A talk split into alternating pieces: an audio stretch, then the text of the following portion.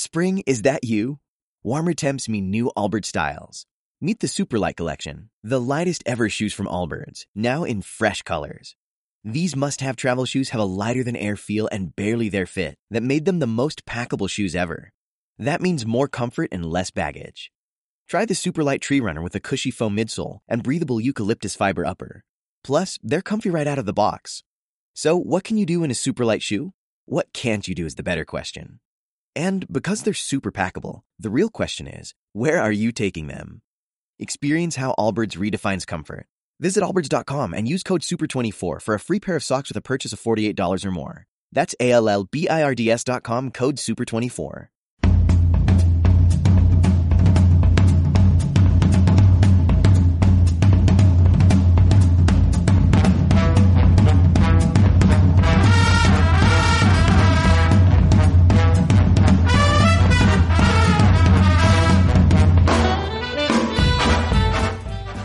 Peligro. Escritores sueltos.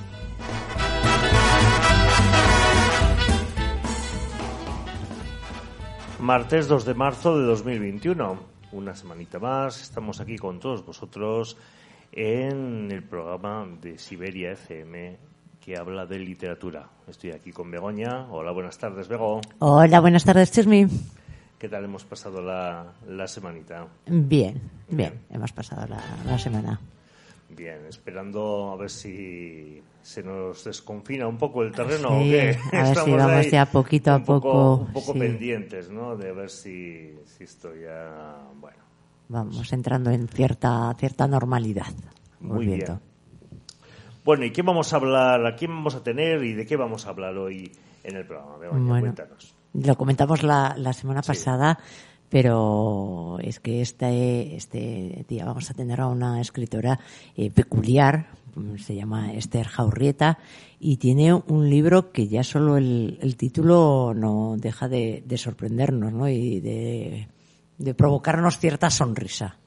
Su novela, su primera novela, Felizmente divorciada. Sí, bueno, ya, ya nos. Ya promete, sí. A ver qué, qué nos cuenta Esther sobre, sobre esta novela. Muy bien, muy bien. Pues en breve, en breve nos dirá a ver qué, qué podemos encontrarnos en su libro y, como bien dices, pues tiene pinta de ser divertido. Por lo menos divertido. Sí, yo ¿eh? creo que sí. Yo creo que sí. Hacemos un programa entretenido. Bueno, hablar de amor y de desamor, como es un poco lo de el divorcio, es algo pues muy fácil. En la música es muy fácil, porque, mm, ¿verdad, Bego? Que un montón de canciones hablan de Pues sí. amor y desamor. O sea que... Es de lo que hablas. Claro, claro. Entonces digo, bueno, vamos a irnos un poco a términos más extremos. Me voy a ir en términos un poco más extremos, ¿no? Y me he ido a buscar a una de, de- de mis ídolos, ¿no? Sí. Yo no- Pero no desde hace muchísimos años, ¿eh? ¿Verdad? Ahí la has Desde tenido siempre. Sí, sí, sí. Siempre. Y me he ido a buscar Alaska, como no, que con Nacho Canut de, eh, formó el grupo Fangoria hace unos cuantos años, y me he ido a las canciones para robots románticos. O sea que de alguna forma vamos a tocar la tecnología, el modernismo y la línea de trabajo de este grupo con, con- el terreno amoroso. Fangoria es una banda básicamente de música electrónica de Madrid, formada, como he dicho, por Alaska y por Nacho Canut. Fangoria tiene las raíces en la house, pero después incorpora otra serie de géneros como pop y rock y cosas pues como muy bailables y muy y muy exitosas, ¿no? Como todos conocemos de ellos. Y entonces está de los robots eh, enamorados y, y esto que se llama geometría polisentimental. Es una bomba, seguro que te suena. Sí, vamos a escucharla. Eh,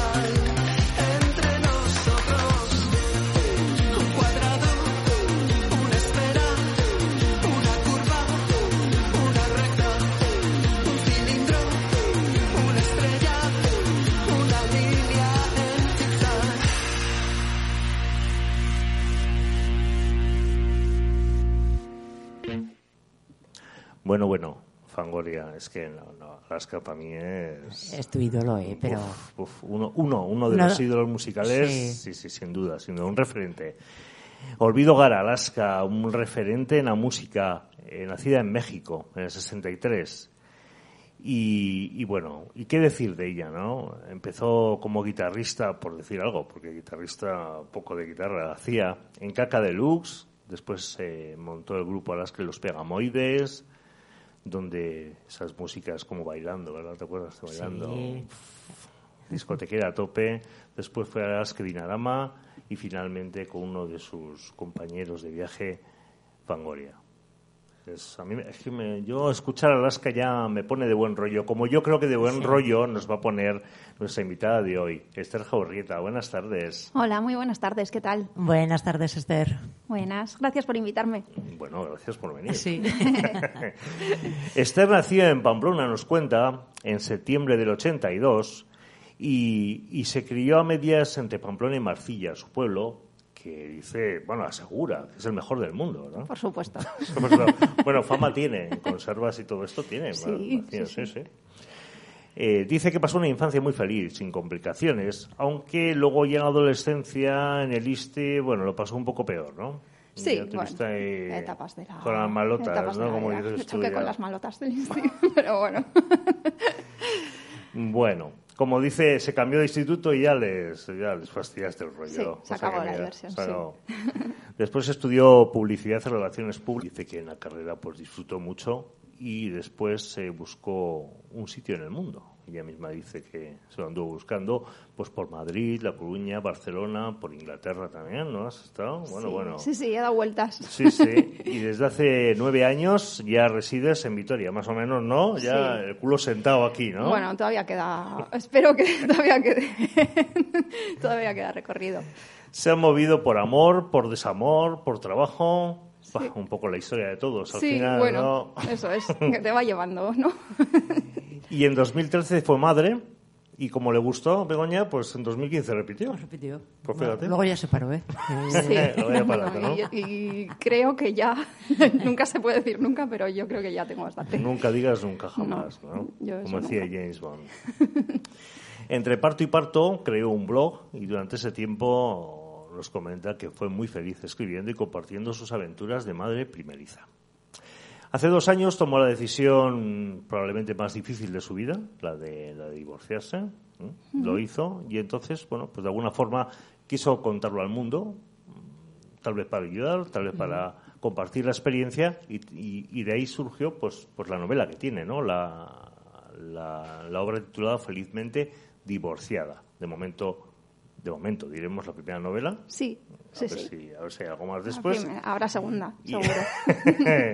y que es con la que nos va a contar un poco de qué va, ¿verdad, Bego? Eso es, porque ya solo el, el título nos, nos saca una sonrisa, decíamos antes, felizmente divorciada. Eh, Entonces. Alguna siempre- pista da, ¿no? Alguna pista, yo creo que, que bastante clara de, de por dónde puede ir este, este libro que nos has traído, que lo estamos aquí eh, ojeando. ¿Por qué ese título? A ver, vamos a empezar por el título, felizmente divorciada. Pues, pues un poco porque es eh, la idea que yo quería transmitir con este, con este libro, ¿no? Que, que existe la posibilidad de estar felizmente divorciada. Porque mm, eh, existe cada vez menos, ¿no? Pero todavía existe en la sociedad como una creencia. O sea, cuando tú dices que, que te has divorciado, eh, la gente normalmente te tuerce así la cabeza, como si estuviera dándote el pésame, ¿sabes? Sí, como con penita. Sí, ay, lo siento, tal. Mm, bueno, mm, a ver, lo sientes o no, que igual estoy yo tan feliz. Entonces, bueno, era un poco lo que, lo que quería transmitir. Sí, romper un poco con, con esa idea de que un divorcio tiene que ser eh, de por sí una situación negativa, traumática, eh, Sí. que no se Bueno, desea. normalmente lo es, ¿eh? Normalmente siempre una etapa que pasas Ah, sí. traumática está claro, ¿no? También, ¿no? Sí, o sea, mm, de hecho lo que, lo que viene a decir el libro es que efectivamente eh, casi siempre, hay casos en los que no, pero mm, los menos. Entonces, ca- casi siempre el, el divorcio es una época dura, difícil, ¿no? Pero una vez que se pasa, que todo se asienta y que todo se establece y, vuelves a tener un orden y tal, eh, bueno, pues te das cuenta de que mm, la época que pasaste como un drama, pues que realmente los dramas tampoco eran para tanto, eh, y, que, y que, bueno, que si llegaste al punto de, de tomar esa decisión es porque realmente era lo que tenías que hacer y lo mejor para, lo mejor para ti, ¿no? Sí. Que, que hay vida más adelante, ¿no? De todo. Efectivamente. No, es que eso, mm, lo que habéis dicho, ¿no? De que, que al final sí que puede ser una situación dura o traumática, pero es el- por la idea que tenemos de, de lo que hemos hablado aquí en alguna ocasión, del amor romántico, que tantas veces nos han vendido y que te- no sé qué opinión te, te sigue quedando de ello, en la que en principio una relación eh, tiene que ser para toda la vida, ¿no? Entonces, Sí. Mm, si nos planteamos, claro, de que, que, de que una relación tiene que de- de empezar en un momento dado y que tiene Pues que tener continuidad mí para toda la vida, pues ahí, ahí es donde empezamos a, a tener los problemas y, y a ver que, que, que- que, claro, que en un momento de tan, tan traumática, cuando con otras muchísimas relaciones no lo sentimos así. A lo largo de nuestra vida va pasando mucha gente que sabemos que, que puede ser de manera puntual, en un trabajo, Sí. eh, viviendo en diferentes ciudades como, como has vivido y que puedes entenderlas como oportunidades. Sí, sí, a ver, eh, eso, es, eso es un punto, lo del amor este para toda la vida y tal. Yo la verdad que nunca he sido muy de, o sea, a ver, yo me casé pensando que era el amor de mi vida, pero, pero tampoco, o sea, tampoco era de las de, no, seguro que a mí esto no me pasa. Mm, No, o sea, pues la vida da muchas vueltas, nunca sabes lo que va a ser y tal. Mm, claro, además de esta idea del amor romántico y tal, luego existen, eh, pues cuando llevas el divorcio a la práctica, sobre todo si tienes hijos, pues eh, son más cosas que se te complican. Claro, no solo eh, el ideal de, ay, es que se me acaba el amor. No. Sí. O viene pues eh, el tema económico, las niñas, la custodia. eh, bueno, son, o sea, son problemas que realmente son, son difíciles de gestionar y son duros. Pero bueno, que, que como todo en la vida creo, es una fase, ¿no? Y, y se, y se pasa y ya está. Y luego empieza otra mejor. Y, y empieza otra, eso es. Sí. Así, así tiene que ser, ir pasando etapas en Yo esta, tengo en esta vida. amplia experiencia. en Sí, Chelme también ha pasado así tú, un o sea que- poquito esas, esas etapas. Sí, o sea que bueno, y de todo se pasa. Yo ahora puedo decir que estoy felizmente casado. Felizmente O sea, casado. también. De Bueno, o sea momento. Pues de momento diremos, claro. exactamente, De momento, diremos. co- de momento, Claro, exactamente. claro. Pero bueno, no, no, no estamos conmigo hablando. ¿eh? Estamos hablando con Esther. ¿Y, y qué vamos a encontrarnos en este libro? Eh, A ver, ¿Qué se va a encontrar ahí? Eso es. A ver, esto eh, yo lo empecé a escribir en el, en el confinamiento, ¿no? Porque, mm, eh, bueno, yo estoy divorciada, tengo custodia compartida, a semanas alternas, ¿no? Y, y yo, pues, eh, me, me dio por pensar eh, en lo a gusto que estaba yo sola en mi casa, las semanas que estaba sola y, y las semanas que estaba con la niña, y, mm, a gusto y que solo me tenía que aguantar a mí misma y ya tenía bastante a veces con aguantarme a mí misma. Entonces, eh, me tengo que pensar, jo, la gente a la que esto le haya pillado, o sea, a mí me llega a pillar esto hace dos años, justo cuando estábamos ahí en el momento este duro de negociaciones y de tal, y eso ha tenido que ser mm, horrible. Entonces, eh, bueno, empecé a pensar en la gente en la gente así y dije, jo, yo tengo que hacer algo para ayudar a esta gente, ¿no? Y entonces, eh, pues bueno, el, el libro está escrito un poco eh, a modo de diario y se van alternando dos diarios. El diario que la protagonista escribió en 2018 durante su proceso de divorcio con el diario que escribe durante la pandemia. Y en el que escribe durante la pandemia, lo que ella va haciendo es leer el de 2018 y reflexionar sobre eh, pues lo que en aquel momento le parecían dramas absolutos Sí. y, y va diciendo, pues mira, esto que lo veía así y que veía que de ninguna manera ella iba a poder cambiar la forma de pensar sobre esto, pues, eh, pues ahora lo ve de otra manera. O sea, la custodia compartida, que, que para mí era mm, o sea, lo peor que me podía pasar en la vida, y ahora mismo la custodia compartida me parece algo, mm, una opción estupenda. Entonces, bueno, pues, pues así. Está escrito mm, con mucho humor, eh, porque yo soy mm, de reírme mucho de la vida y de mí misma. Y, y bueno, es, es un, yo creo que es un ratito divertido de, de lectura. Eh, hay muchas, o sea, hay como muchas reflexiones muy profundas sobre, sobre este tema, pero están hechas con mucho humor. Entonces eh, se lee muy fácil. Sí, solo leyendo la, contraportada del resumen que, que tiene aquí, ya vemos que, eso, que tienes ese punto de, de humor, de ironía, de cierto sarcasmo, eh, que hablas eh, y escribes como muy fácil de, de leerlo, de que enseguida cualquiera nos podemos eh, reconocer, porque es una, un lenguaje eh, escrito pero como muy hablado. Es un- Sí, yo siempre digo que es como estar muy, muy, muy contenta porque hay mucha, me han escrito muchas mujeres, sobre todo mujeres. Mm, También tengo hombres lectores, pero sobre todo mujeres. Eh, muchas mujeres que me dicen que ellas no son, eh, que hacían muchísimo tiempo que no se leían un libro y que se lo han leído en, en dos días porque es eso, se lee muy fácil porque es un, un lenguaje muy, muy sencillo. ¿no? Muy cercano, Sí. eso es como si te estuviera hablando una amiga, como Eso has es. dicho, y te, está contando. Lo que has comentado del diario, ¿cómo se, cómo se lleva últimamente el tema del diario? ¿Te acuerdas? Magdalena Domaica, Sí, sí. que estuvo hace poquito también, eh, que nos trajo aquí su, su obra y también estaba escrita a modo de, de diario y eso da como mucha, mucha cercanía, mm, es una manera de, de trabajar Sí. las reflexiones, esas cosas que tenemos en la mente y que, que de una manera eh, las escribes, las pones en, en papel. Tu libro he visto que arranca el 14 de febrero. Sí. 14 de febrero de Que no es casualidad, 2018. No, claro que no. Y justo la réplica en el 2020, 14 de marzo, que también es una fecha que los que la hayamos vivido el 14 de marzo de 2020 también la vamos a, a tener en, en mente. Sí. Eh, dos fechas, así que ¿cómo, cómo, cómo se enlazan? ¿Cómo, qué, qué surge ahí? Eh, bueno, al final, el, eh, bueno, claro, el libro, el tema principal es el divorcio, pero se van metiendo subtramas, ¿no? Eh, que las que lo hacen un poquito más divertido. Entonces, eh, existe por ahí una tensión sexual. eh, en principio no resuelta de la protagonista de su adolescencia. Entonces, bueno, ella, bueno, cosas que van pasando el 14 de febrero de 2018, que es como eh, la fecha en la que, en el detonante que ella decía que se va a divorciar, ¿no? Y el 14 de marzo, pues claro, pues el día que nos encerraron, que es cuando ella eh, encuentra por casa el, el diario del divorcio de, de hace dos años y es cuando se pone a leerlo y cuando se pone a escribir. Hmm. He visto en el, en el libro eh, que hay ilustraciones también dentro. Sí. Eh, esas ilustraciones, ¿de dónde las has tomado? Porque Pues mira, esas ilustraciones las ha hecho, las ha hecho una muy buena amiga mía, Stichurri de Arcaute, que es una artista total. Y, y bueno, que, que la podéis seguir por Instagram. Vale, y, y sí, pedirle sí, sí. retratos, porque bueno, ella hace retratos a lápiz, sobre todo de, de animalitos, que es una, es una crack, de verdad.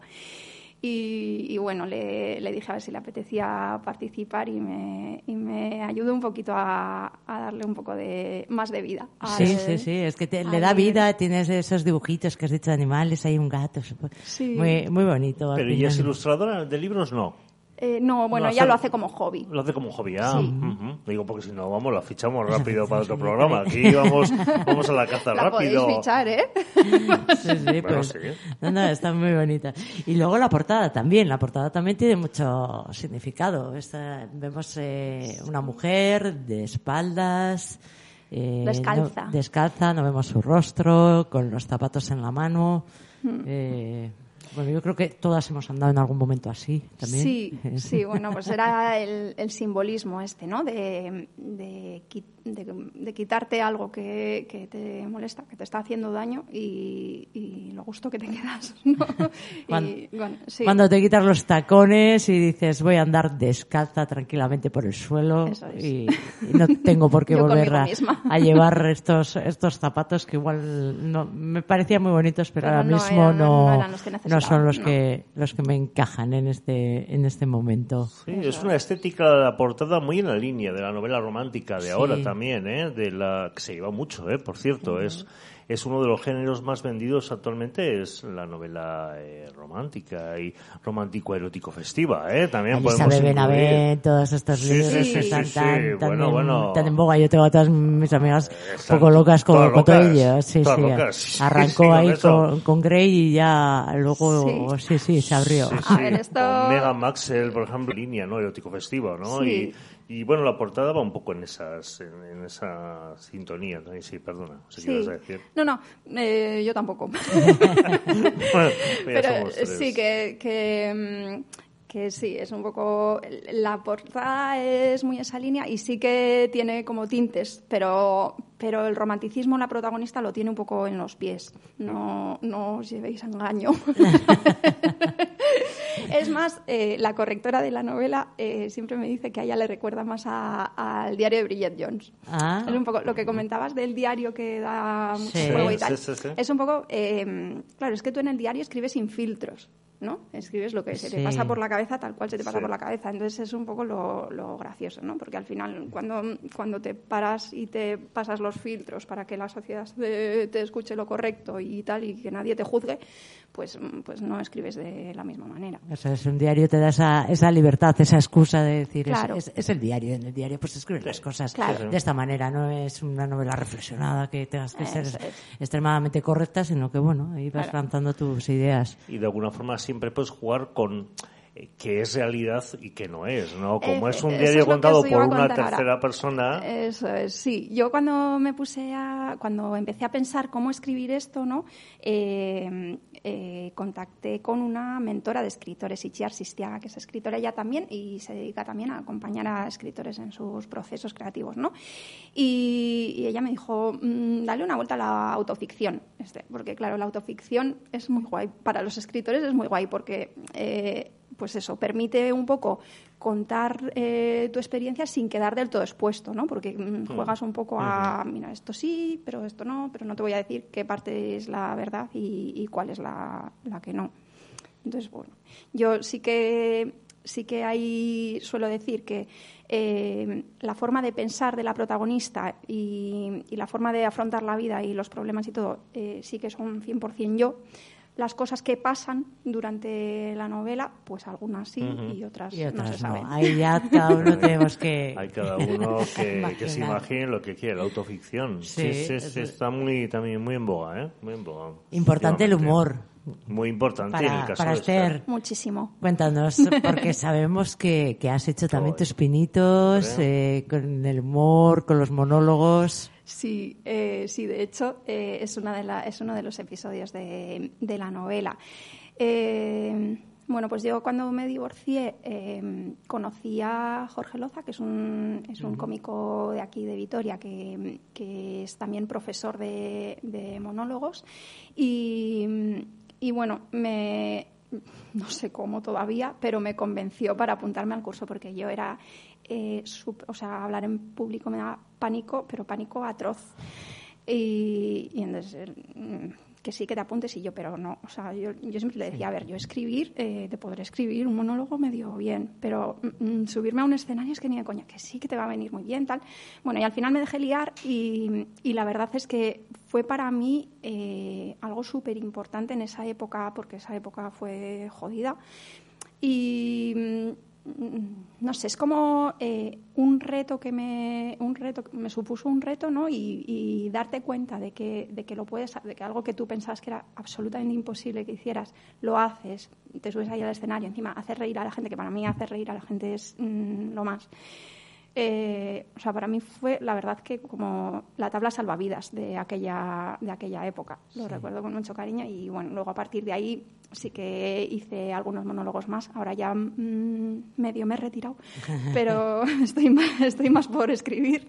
Pero, pero sí, lo recuerdo, bueno, lo recuerdo, a ver, que fue antes de ayer, como quien Sí. dices, pero que fue Que una fue época un- muy bonita. Un sí. punto de inflexión, sí, Jorge hace esos talleres que, que al final se convierten en un momento de catarsis con, con él, total. porque esas que, que tenemos eh, un poco escondidas y que nos han supuesto eh, algún trauma y reírnos de ello, sacarlo, compartirlo, mm, banalizarlo y, Sí. y verlo desde, desde otra perspectiva y, y consigue hacerlo mm, muy bien. Sí, él tiene bueno. el concepto, él llama comiconócete, ¿no? Es como autoconocimiento a través de la comedia.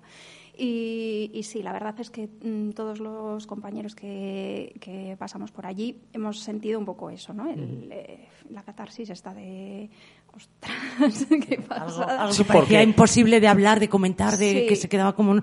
No, no, vamos a sacarlo y vamos a, a reírnos Sí, de, ello. A mí, a mí me tiene intrigado eso. El, ¿qué, qué sientes cuando estás un minuto antes de que te presenten en un escenario para hacer un monólogo que te has creado y que lo vas a estrenar con este público y que puede ser terriblemente mal puede salir, ¿no? Que no se ría a nadie, que sería Es lo peor del mundo es que a un cómico no se le ría a nadie, ¿no? Entonces, ¿qué sientes esos momentos? Nervios, muchos. Yo me ponía muy nerviosa. O sea, Luego, luego es verdad que eh, cuando sale bien es la... mm, Pero, La ¿no? leche. Sí. La pera, Por la pera. La pera, o pues la pera. Eh, o sea, cuando sale bien es lo más, pero, pero también es verdad que cuando sale mal, porque hay veces que sale mal, que a mí me ha pasado, eh, que estás ahí 20 minutos raca, que re- y no se ríe nadie, mm, es, o sea... Un poco frustrante tiene que ser, ¿no? Es que me, Eh, quiero, me quiero meter debajo de la mesa, Sí, vamos. por favor, quiero- querrá, ábrete y déjame bajar. Sí, sí, Eh, sí. es muy- entonces, bueno, yo, yo la verdad es que me ponía muy, muy, muy, muy nerviosa. Eh, pero bueno, pues me compensaba igualmente. Sí. No, y de todos aprendes, que es- esas sí. experiencias también Sí, al final también. vuelves a pensar y dices, pues bueno, eh, ha sido un auténtico fracaso, pero eh, mañana me voy a levantar igual, voy a preparar el desayuno y me voy a ir a trabajar, no pasa, no pasa nada, Sí, ya está. bueno, No, me también- pongo un pasamontañas que me conozcan a ti.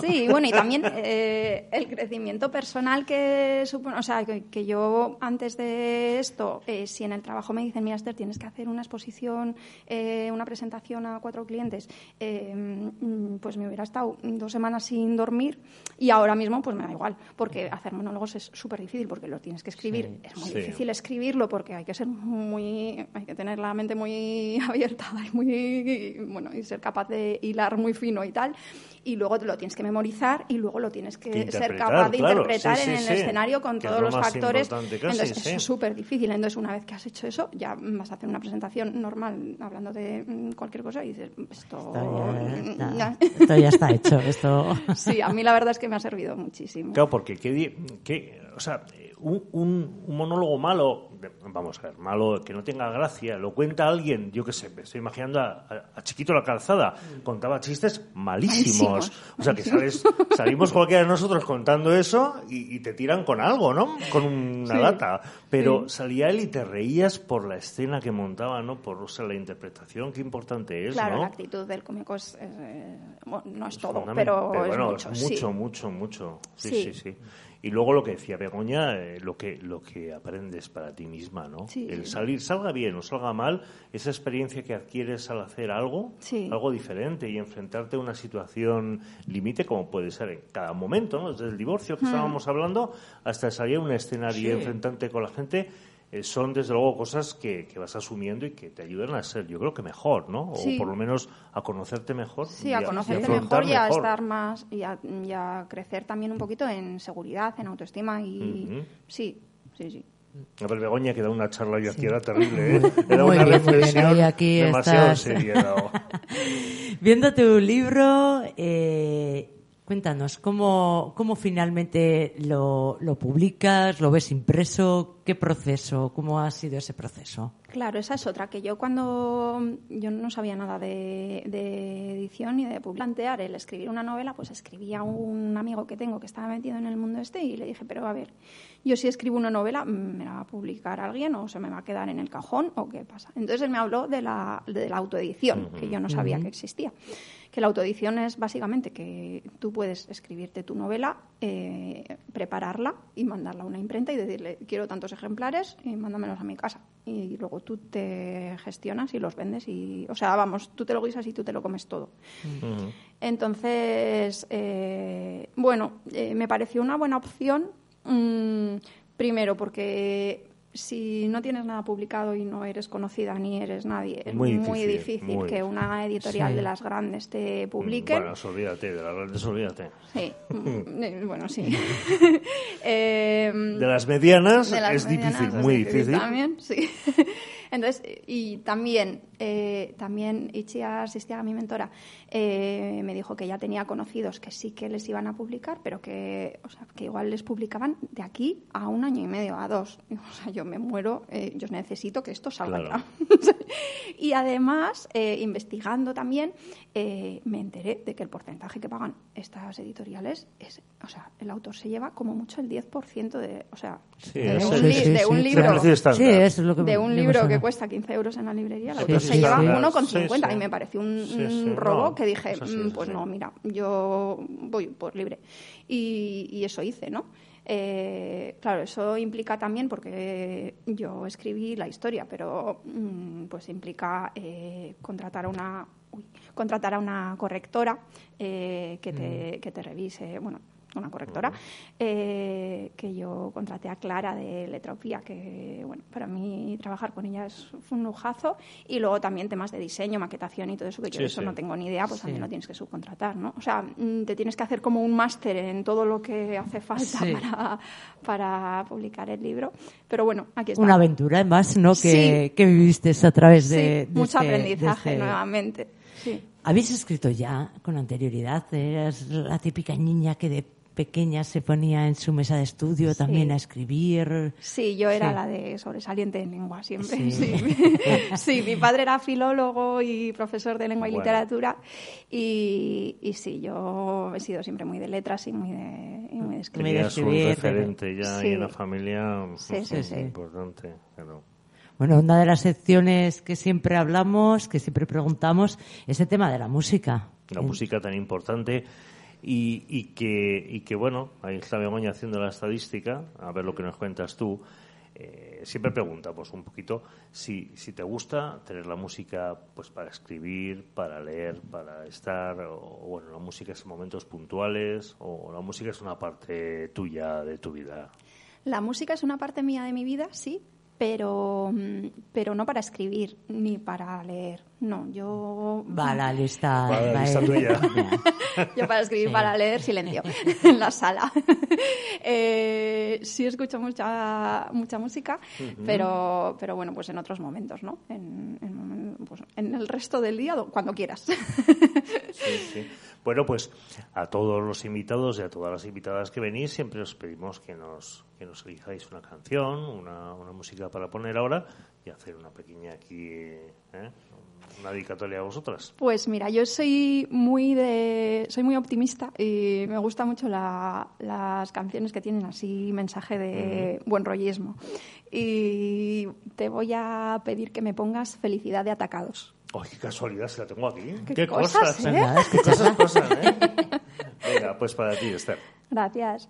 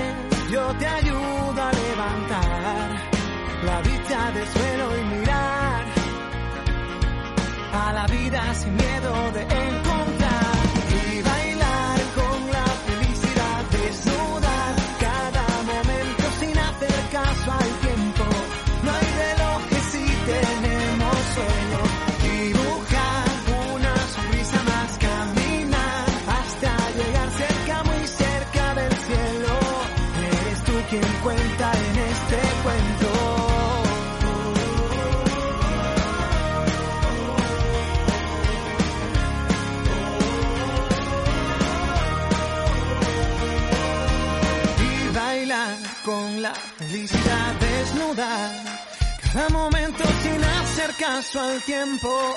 No hay relojes si tenemos sueños. Hasta llegar cerca, muy cerca del cielo. Eres tú quien cuenta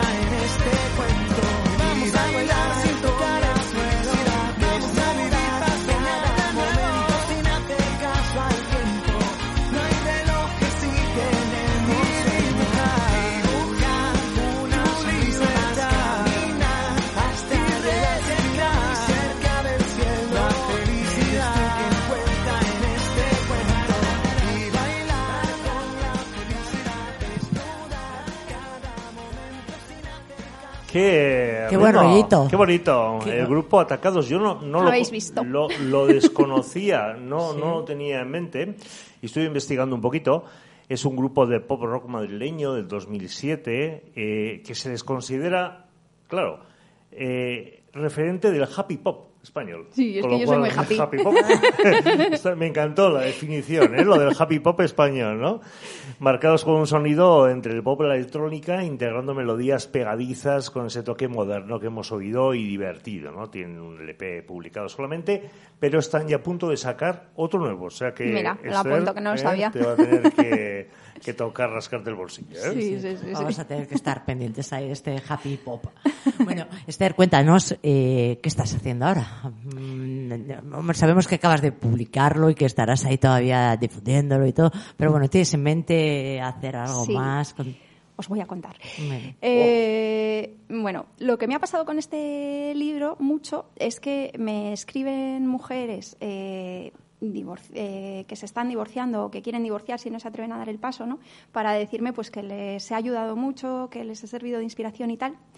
Y como para, para buscar más apoyo. Y yo sien- he sentido eh, que no podía eh, acompañarlas mucho más allá de contar mi experiencia personal, ¿no? Entonces, ¿qué he hecho? Estoy, estoy, sí, y estoy, la verdad es que estoy súper ilusionada y súper motivada con, con ello y tengo muchísimas ganas ya de, de empezar las prácticas que voy a empezar ya enseguida para, para poder pues ayudar a ayudar a más gente, que al final es lo que yo quiero hacer con mi vida, ¿no? Muy bien. Bueno, bueno. Pues nada, estaremos atentos, así que cuando estés con ese proyecto ya lanzado y te apetezca, no lo dudes, que te acercas por aquí y nos lo, nos lo cuentas y todo. también, Y también eh, está en mente la segunda, la segunda parte de la, de la novela, porque el final de esta primera queda como muy abierto. Y, y bueno, sé que hay mucha gente esperando el desenlace. Saber qué pasa entonces. Sí, intentaré mezclar un poquito con el coaching. Bueno, mm, veremos. Vale, entonces Bueno, que habrá segunda parte. Sí, habrá, Eso. habrá, sí. Muy bien. ¿Dónde pueden encontrarte? Aquellas personas que quieran saber de, de ti, eh, de dónde pueden comprar este libro. Pues mira, tengo. eh, bueno, me podéis seguir en Instagram, soy esther.jaurri. eh, y luego tengo un blog que se llama igual que el libro, felizmentedivorciada.es Ujú. o punto .com, ahí va, ahora no sé. Bueno. Bueno, lo buscáis. Lo buscamos. Entonces, el libro se puede comprar, el libro se puede comprar ahí en el blog y aquí en Vitoria está en la librería Arlequín también. Vale, ahí tomamos nota en Arlequín y si no en tu en tu página web que, que ahora la miramos y confirmamos exactamente cuál cuál de ellas es. Sí, ya estuve, estuve un Sí. poquillo. sí, sí, sí. Una de las secciones también que, que tenemos y que siempre preguntamos eh, son esas propuestas literarias que, que podéis hacer, que hacéis a, a todas las personas que nos están oyendo, que digas, jo, esto me encantó, es una joyita, que a ver, Sí. dinos qué es lo que, lo que a ti te ha gustado. Yo voy a barrer un poco para, para casa Sí. y os voy a hablar de Ichi Sistiaga, que os he hablado antes, que es mi mentora. Tiene publicadas tres novelas eh, que me parecen la cual más maravillosa. Y bueno, la última que ha publicado, la publicó ahora en noviembre, se llama Maldito Gorri y es, un, es una, autobio, una autobiografía, no, una biografía de un, de un marino mercante que le pidió, le contactó para que, para que le escribiera su biografía y es una pasada porque estos marinos, chica, tienen una vida llena de aventuras que, que yo digo, si tuviera yo la mitad de la mitad de la mitad de las aventuras de este hombre ya... O sea, que lo de una novia en cada puerto va a ser cierto. Mm, un poquito, sí. Muy bien. Y ya vamos a pasar a las preguntas indiscretas. Tenemos aquí 25 preguntas y tú nos tienes que decir dos números, del 1 al 25. A ver. Del 1 al 25. Y elegimos nosotros Ah, ah, la- vale. la- esa pregunta. Vale, vale, vale. Estaba ya preparada para 25 preguntas. No, digo, son hoy no duermo. No, no, tantas no. No, no nos llega aquí el- Eh, el programa. Pues dos números pues van a ser el 14 y el 23. 14. Muy bien. Pues y empieza. 23. Empiezas. ¿Qué es lo que eres incapaz de no comprar cuando vas a un supermercado? O sea, algo que siempre, aunque tengas, lo coges otra vez. Chocolate con menta. Chocolate con Ah. menta. Me vuelve loca. Eh, no es la primera vez que nos dice chocolate. Chocolate, Ya nos han dicho no, pero chocolate chocolate. nos han dicho. Sí, es cierto, nos lo dijo Sara. Sara, ¿Sara fue? sí, Ah, sí, mira, sí, que compraba todo tipo de chocolates también. sí, sí, sí, sí, sí, Pues mira, tú específico. Más en concreto Chocolate. los Royal Mints de Mercadona. Puf, Eh, vale, ya, esos, esos ya sabemos que, que le encantan. Mira, pueden con- conquistarlas si alguien Sí, sí. Un euro sesenta, es algo súper Ah, barata. nada, con eso te tienen Esos son los ganado. británicos, ¿no? Esos que son Sí, cuadraditos sí. británicos, Sí, sí, unas sí, sí, cajitas, que ahí sí. yo me enganché cuando vivía en Inglaterra precisamente. Ahí Yo los me, conocí en Londres ahí también, los sí, conocí sí, y sí, me, los probé. me enganché y hasta hoy. Yo me, engan- me enganché con dos, así. Ya Ah. el tercero dije, ya, Es empalagoso. que se empalagan Ay. muchísimo, pero a mí no. Yo no paro tampoco, yo también soy de las que dice va uno porque estoy llena mogollón y tal. Uno, no, dos, que va, tres, cuatro. eh, no. esconde la caja, por favor. Bueno, la siguiente pregunta. Dos maneras de arruinar una primera. La sí, pregunta para este Uy, tema. dos maneras de... Ojo, de arruinar una cita que digas, puf, con estas dos cosas yo ya sé que esta cita es que no. Ay, qué difícil. Hombre, una cita. Veo también en el libro que hablas de Tinder, o sea, esas cosas que dices, Sí. buah, cómo vaya por ahí. Sí. Mal. Eh,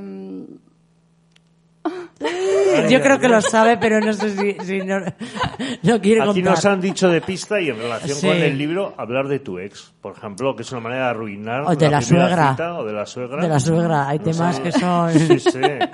Que ya la arruinas ya en la cafetería. Le dices, no. sí, ¿no? Puede ser.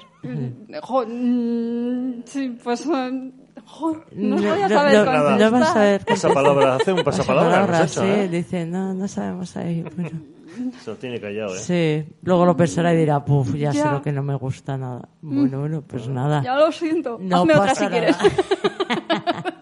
no hay problema. Bueno, pues Esther, vamos llegando ya al final. Eh, una gozada haberte tenido, haber disfrutado de, de un libro tan diferente no a lo que hemos tenido aquí en nuestro programa. Ese punto de, de humor, de romper con situaciones que muchas veces nos parecen tan, tan tormentosas, darle la vuelta, reírnos y, y ver que, que la vida puf, tiene, tiene mucho recorrido y da muchas, muchas oportunidades caminos, y ¿verdad? posibilidades, Mm. por supuestísimo. Muchísimas gracias por invitarme, me lo he pasado súper bien. Pues Muy bien, Esther. Muchas gracias. Hasta la próxima. Hasta la próxima, Adiós. Esther.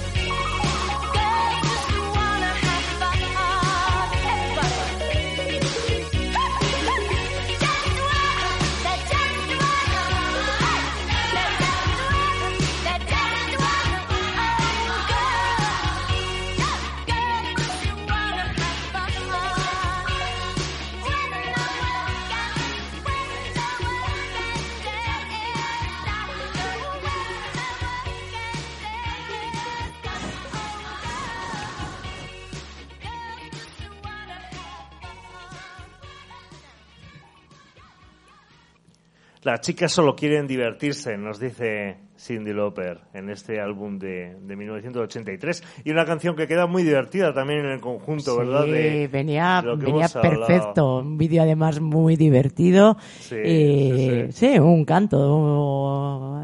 A divertirnos, a darle la vuelta a las cosas. Sí, muy, muy bien. muy Del bien. 83, y fíjate que, que suena perfectamente, ¿eh? Esto, Sí. lo ochentero es lo que se lleva, ¿eh? Eso está de moda, sí.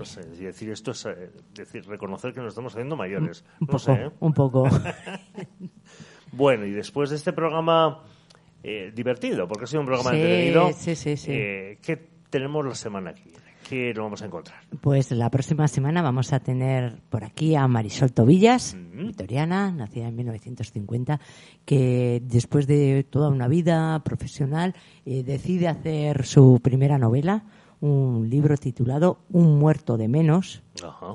una novela policíaca que se desarrolla aquí en, en Álava, en los pueblos de, de la montaña alavesa, y que está además protagonizada por dos jubilados, una Sí, empleada sí. de banca y una erchaina. Sí, sí, no, tiene, tiene, tiene miga, ¿eh? tiene o sea, pinta, tiene muy buena pinta, así que a ver Marisol que nos cuenta el próximo día de su, de su primera obra.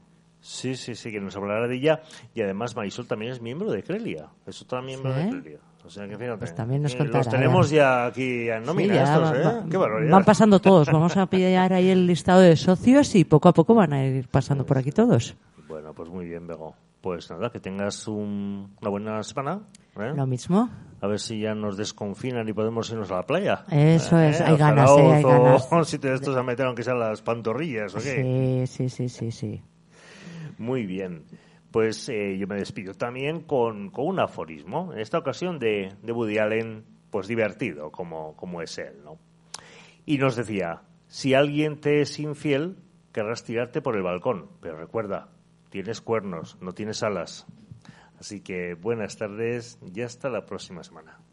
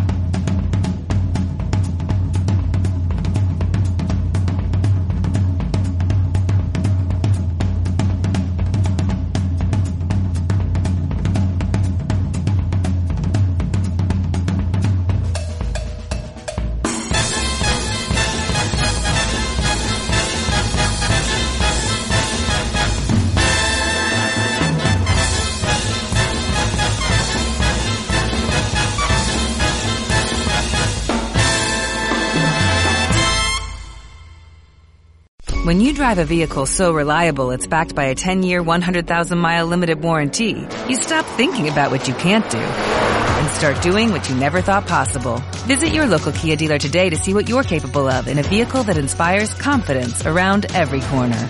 Kia, movement that inspires. Call 800-333-4KIA for details. Always drive safely. Limited inventory available. Warranties include 10-year 100,000 mile powertrain and 5-year 60,000 mile basic. Warranties are limited. See retailer for details.